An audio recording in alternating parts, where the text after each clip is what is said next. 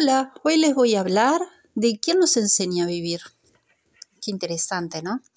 Es un libro que escribió Andrés Flores Colombino, psiquiatra, especialista en muchas cosas, uruguayo, y su hija, em, que se llama Marta Flores, que es psicóloga, hicieron un libro que me resulta muy interesante para ir dejando pequeñas semillitas para generar una transformación. Y van a ver que hay veces repito palabras porque es como que es imposible salirse de ese contexto. En el libro habla de sembrar, que es una etapa de nuestra vida donde vamos desarrollando nuestras capacidades, reconociéndonos, descubriéndonos.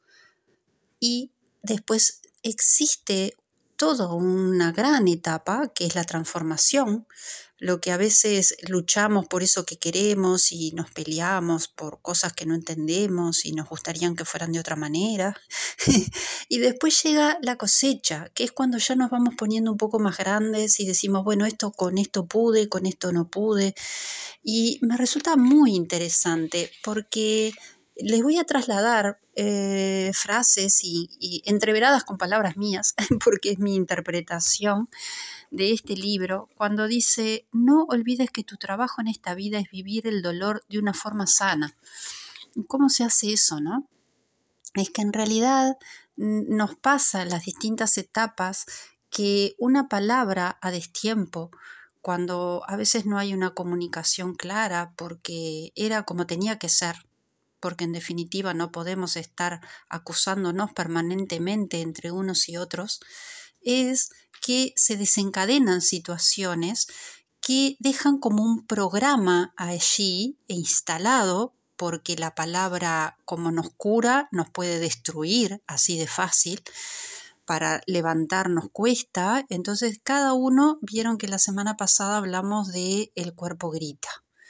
Entonces en esta etapa, en este momento que yo les estoy grabando esto, digo, pero ¿y cómo hacemos cuando el cuerpo grita para, para hacer cambios, para que al fin seamos nosotros sin estar arrastrando situaciones que consciente o inconscientemente no sabemos cómo resolverlas?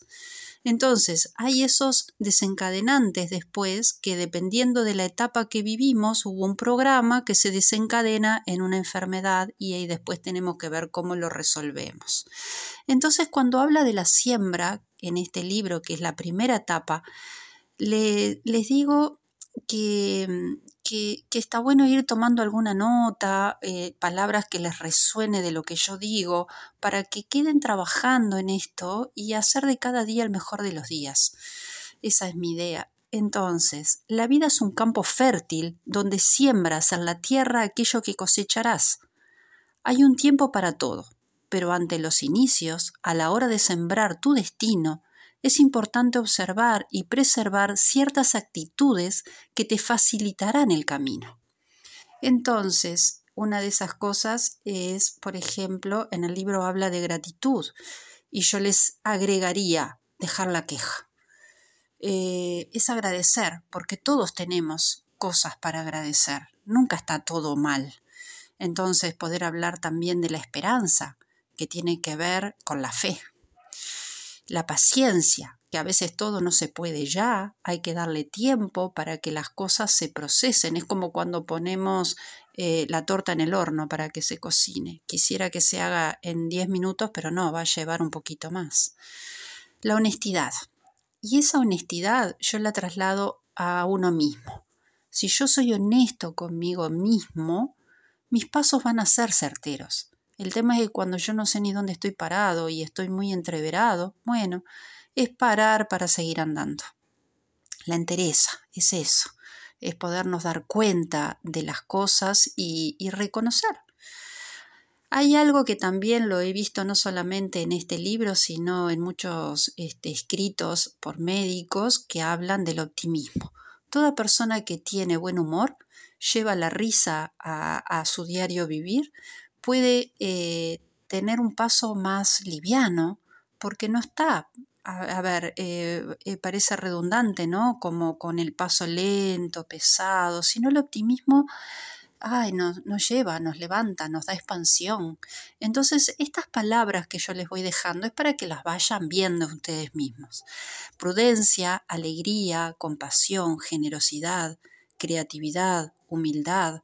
Todas estas cosas pueden hacer de nuestra siembra una etapa en la vida que puede ser muy fructífera para después ir viendo sobre la marcha las cosas que nos va dando la vida, que tenemos que ir modificando, para que lo podamos hacer desde un lugar este, más sano, porque en realidad estamos dentro de un contexto familiar, nacemos de una mamá y un papá que nos dan la intención de la vida y con ello, más que agradecerles la vida, honrarla hacer de nuestros pasos el mejor de los pasos, el mejor de los caminos, reconociendo. Entonces, este, ya que no hay nada que pueda detenernos en la vida y nos pueda dar muchas maravillas, el desafío es vivirla en conciencia y dejar una huella única, siendo realmente comprometidos con lo que queremos hacer, que nos llene el corazón de orgullo y alegría, sentirnos plenos en expansión. Tengo mucho para contarles, pero bueno, paso a pasito les deseo una muy buena semana por delante y hasta la próxima.